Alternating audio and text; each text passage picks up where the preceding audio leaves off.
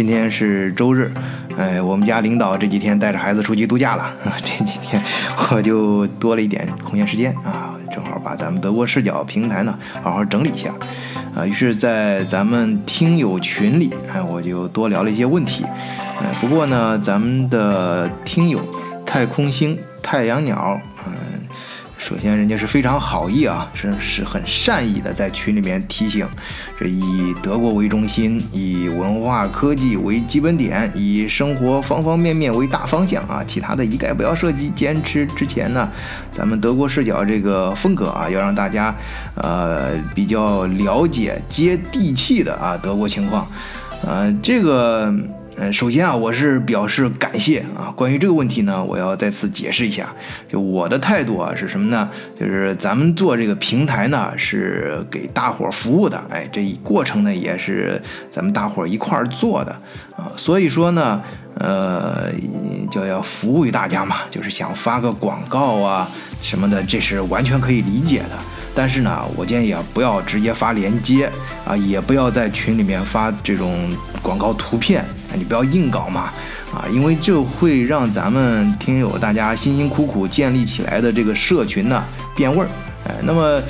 呃，这个广告怎么办呢？啊，我建议你这样，你可以，呃，自己你拼写一段文字啊，这样的话能表达你的诚意，呃，非常有亲和力的表达，让大家去帮忙啊，这样感兴趣的人自然会会找你的。对于你个人呢，你做这件事情的效率会更高一些啊。对于咱们整个社群呢，你把你想表达的东西变成有意思的内容，在群里放出来，哎，对于呃我们整个社群的丰富啊，也是有正向作用的。啊，关于专注于德国内容这个问题来说呢，咱们德国视角嘛，视角啊，呃，并不拘泥于德国这两个字儿啊，咱们主要是谈的德国精神啊，欣赏这个民族的气质啊。除了啊，有些红线，有些话题不能踩啊，不能碰啊，其他的内容啊，大家都可以聊，以德国视角嘛，啊，这个都没问题啊。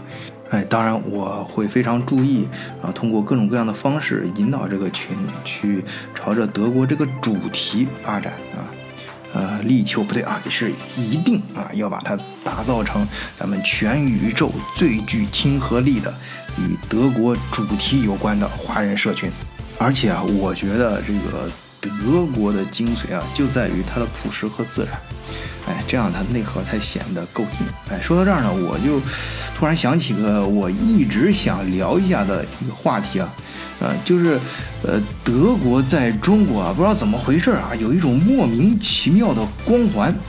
啊。你看，在在中国媒体上，那个德国基本上就被神化了。这德国人看到中国的报道之后啊，也是感到非常的惊叹。啊，原来我们这么牛叉呀！啊，我们这么厉害吗？啊，真的有这么厉害吗？啊，之前我就认识一个德国专门搞工业四点零的教授啊，他到中国去某个地方，咱就不提名字啊，这听听讲座，哎，这个听这个专家所谓的专家讲这个德国工业四点零啊，他直接就听懵了啊，自叹不如啊，很惭愧啊，惭愧啊，这个自己真是才疏学浅啊。搞了一辈子才知道德国的工业四点零原来这么神奇啊啊！不过这事后啊，他一接触，发现台上那哥们儿啊，就是这个中国专家啊，他其实根本就没有去过德国。这当时啊，那个德国教授这人生观差点就崩塌了。我跟你说，所以后来这个德国。有个报纸叫《南德意志报》，哎，这个在德国留过学的人都知道。我记得我上大学的时候，校园里经常发，这个发行量很大的。上面有一个专题文章啊，就是讲这个事儿。哎，人家还专门给这事儿发明了一个德语词组 “Mythos von der deutschen Perfektion”。这个 “Mythos” 啊，就是神话的意思，就说德式完美神话。那么德国它到底牛不牛？哎，这个德国到底厉害不厉害？德国到底硬不硬？哎，经过晚醉这么多年的生活、工作，在德国的观察呀，我个人觉得啊，这德国的硬核恰恰就体现在它看上去其实很平淡啊，绝对没有那种神话的感觉，很朴实，很自然。好，作为咱们全宇宙最具亲和力的德国主题的社群，自然关于这个社会话题要聊一聊啊。当然，欢迎更多的听友加微信好友 moon 二零零幺四十二，moon 就是月亮的英文拼写 m o o n。二零零幺四十二，哎，加入德国视角的听友群，和小伙伴们一起聊有关德国的话题，哎，或者以德国视角来谈天说地，畅聊天下事。换一个视角，也许世界大不一样。以德国视角，晚醉为你评说天下事。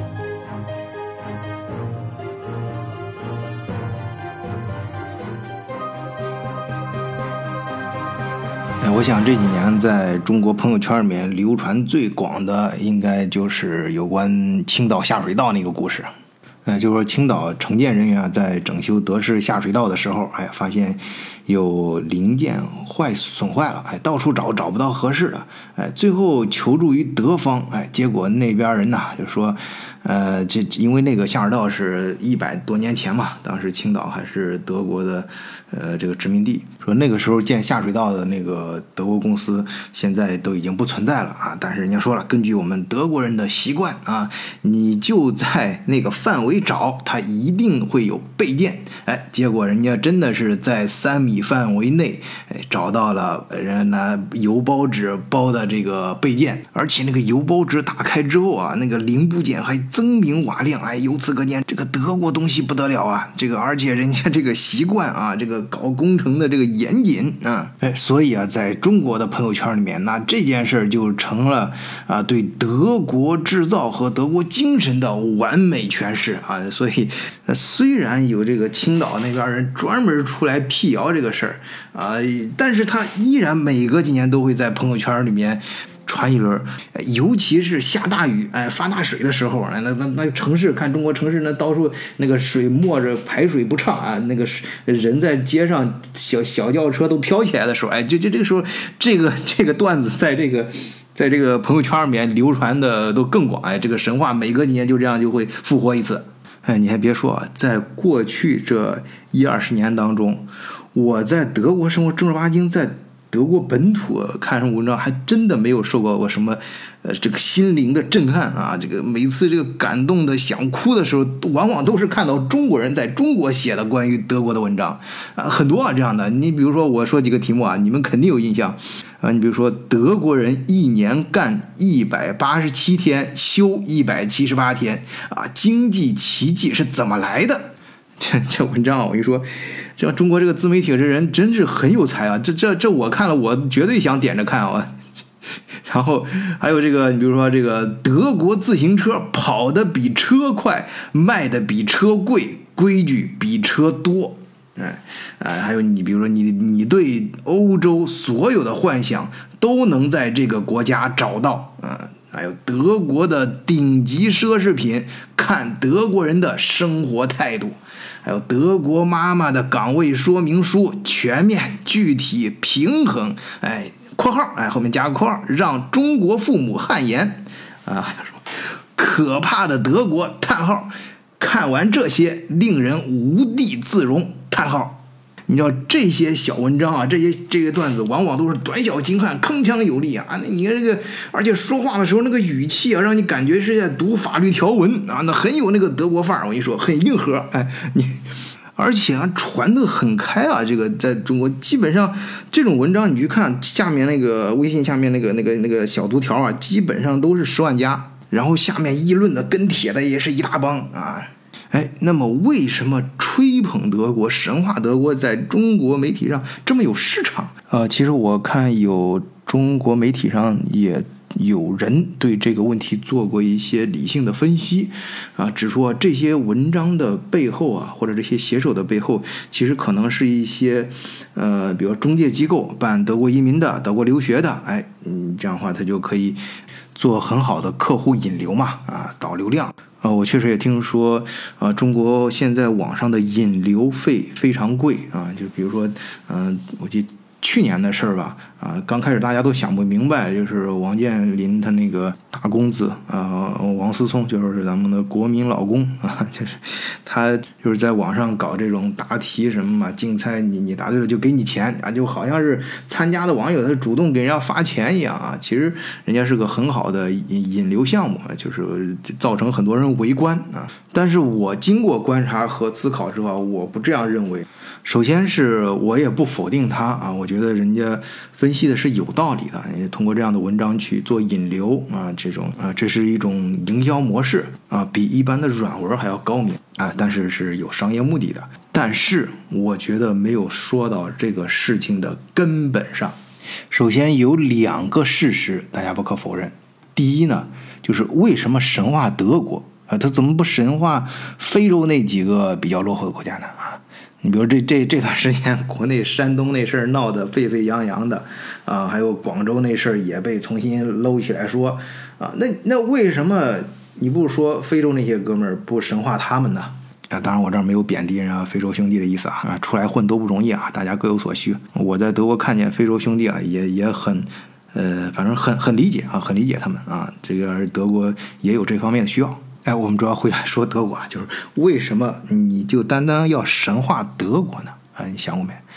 第二个就是为什么这几年啊神话德国这事儿越来越流行？尽管就是有人不断的出来辟谣，那有些人也知道这个是假的，哎不可能，不可能那么厉害，那但是还情愿相信，哎，但是还情愿转发，但是还情愿点赞，为什么？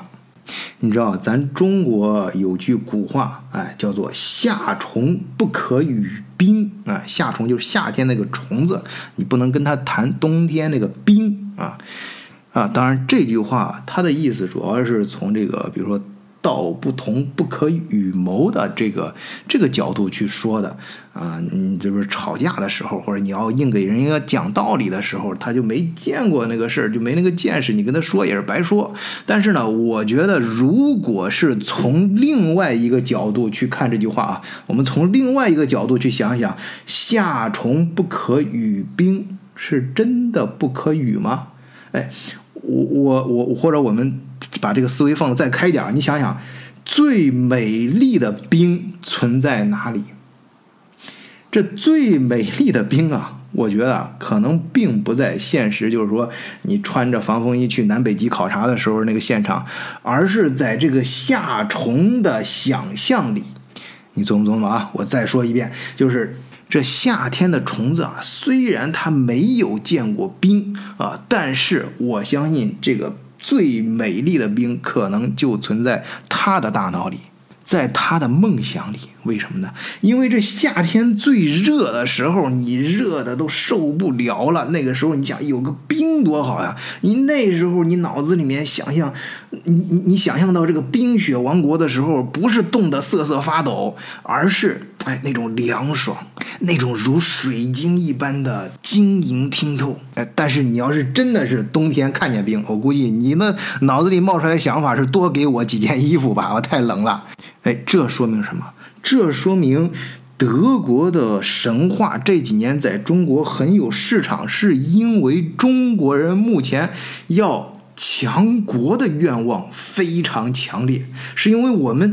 身在夏天，想要得到冬天的那个冰，那个那份凉爽，那种如水晶般的清澈。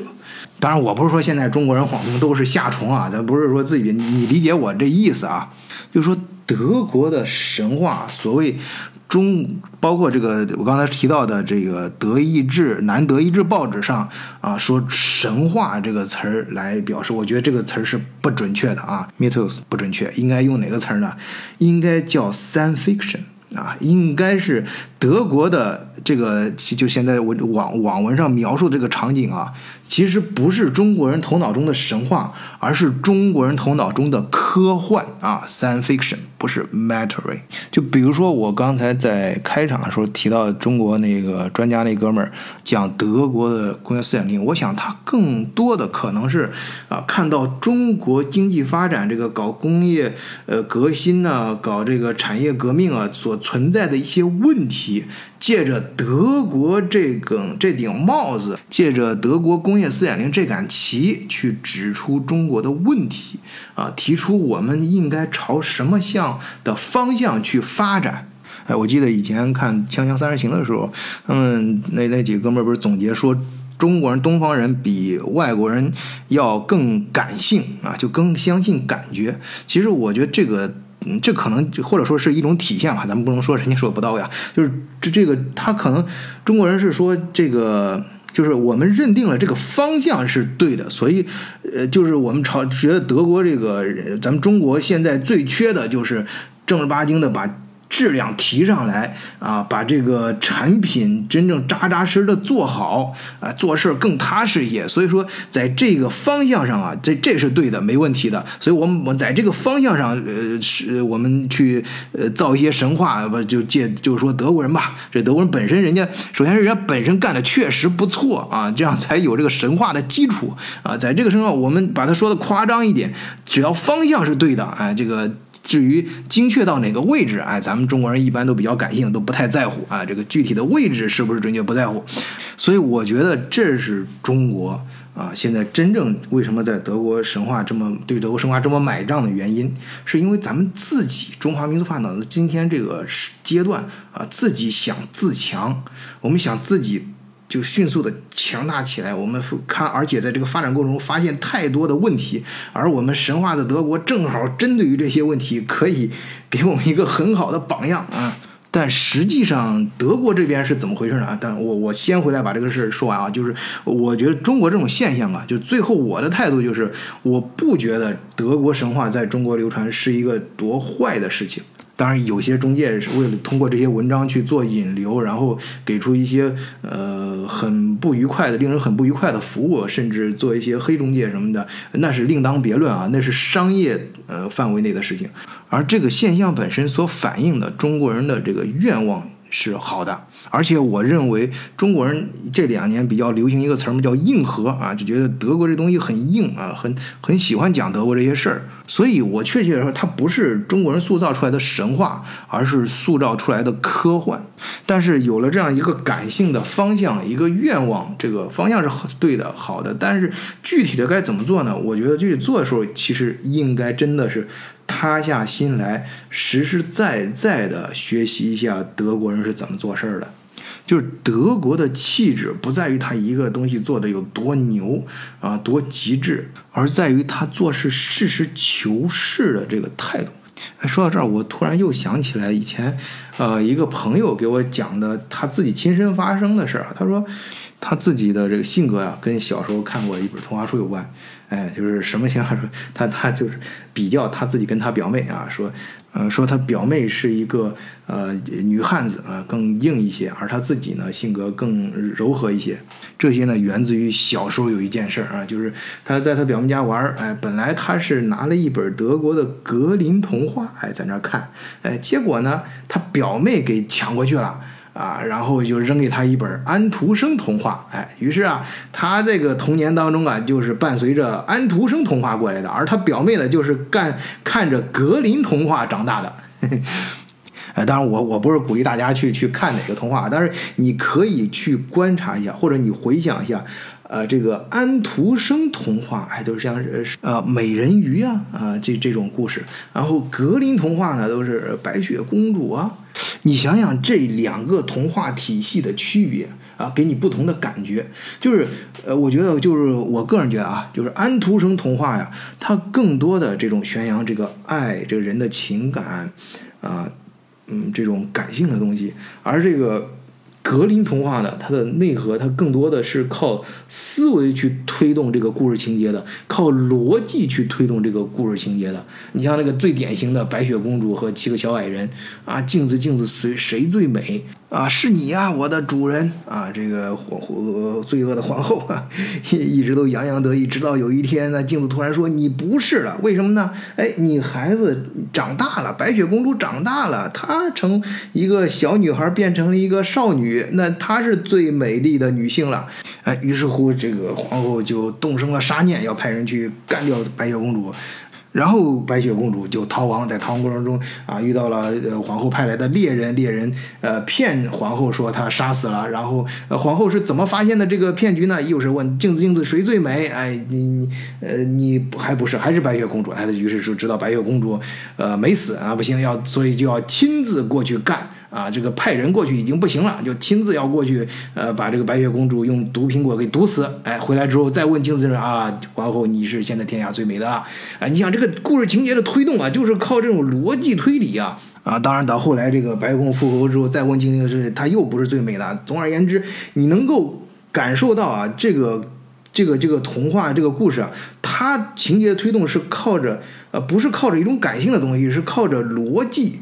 啊，当然这个逻辑不一定对啊，有些这个逻辑是限于格林兄弟他当时那个时代的想法，而且据说在最早的时候，这个格林童话不是说给小孩看的，是给成年人看的啊。原原始的版本是很血腥的，呃，但是你要知道这个故事，就算它原版呃格林同志不格林兄弟不是这么写的，写的很血腥，但是随着这个人们口口相传，在德国的这个土壤上形成的现在的版本，大家可以想象，那今天这个版本就反映了德。德国老百姓他的价值取向，哎，就是他更注重事情本身的逻辑性。呃，当然我这里只是简单的说一下啊，呃，我相信听友也能感觉到我表达的意思了。当然，更多的细节啊，我们具体还要具体到各种的工程、各种的，我们介绍呃德国不同的公司啊、不同的事件啊，包括。德国嵌在这个整个欧洲的板块里面啊，所发生的一些事情啊，咱们以后呃德国视角呢会不断的跟大家更新这些事情和以及华人在德国发生的那些真实的、有意思的，我个人认为很有意义的呃德国故事。当然中间也会穿插一些商务上的啊，我们确实能做的一些事情，比如说今天在群里面朋友就提到了鲁尔区的转型问题，那中国有很多重工业基地呃要转型呃要去产能什么。那这个鲁尔区就给出了一个很好的呃德语叫 phobia 的啊，就是榜样啊，就是一个嗯参考啊。那那前段时间前年也也有国内有有地方政府过来。参观啊，我们协会就是 CDTI，我们中德创新创业，呃呃科技创新创业协会，我们是非盈利性组织啊，我们在中间也也也组织了这个活动，过来可以去联系德国这这片方面去安排你参观，就是看看鲁尔区它是怎么哎，原来人家大家都这这不不不用说咱们德国视角的听友了，就是大家对德国历史稍有点了解的都知道德国以前的。重心啊，就是在呃鲁尔区，就是蒂森克鲁伯，就是德国跟法国之间。就是埃森纳、科隆那一片儿，就提森格鲁伯所在的那个那那个区域，那一块儿产煤嘛，可以挖煤直接炼钢啊。那最早的重工业，二一战、二战德国用的武器都是那个地方造的啊，不是啊，就是或者说它它需要的钢材啊，都是从那儿造的啊。那武器可能呃兵工厂分布德国很多城市，但现在那个煤挖空了，据说那个埃森去的时候，那个每年这个地都会往下陷。啊，那这这些跟中国遇到的有些城市的情况相同，那人家怎么就是说把原来主主导的这个产业给嗯给关掉，然后去去整个城市并没有因此而衰败，而是说在新的产业上找到了发展点啊，这怎么去怎么去过渡过来的？这个是怎么实现成功的转型的？啊，那你像这些呢？其实它不是什么中德国神话，它是实实在在已经发生的。哎，那你就需要中国我们过来实实在在的啊，在德国真实的去考察一下啊。最后呢，我就不好意思再做广告啊，就是欢迎大家加入我们德国视角的听友群啊，跟晚醉跟我们的小伙伴一块儿来了解德国，学习德国那些好的精神和气质。好，今天节目暂时到这里，谢谢大家，再见。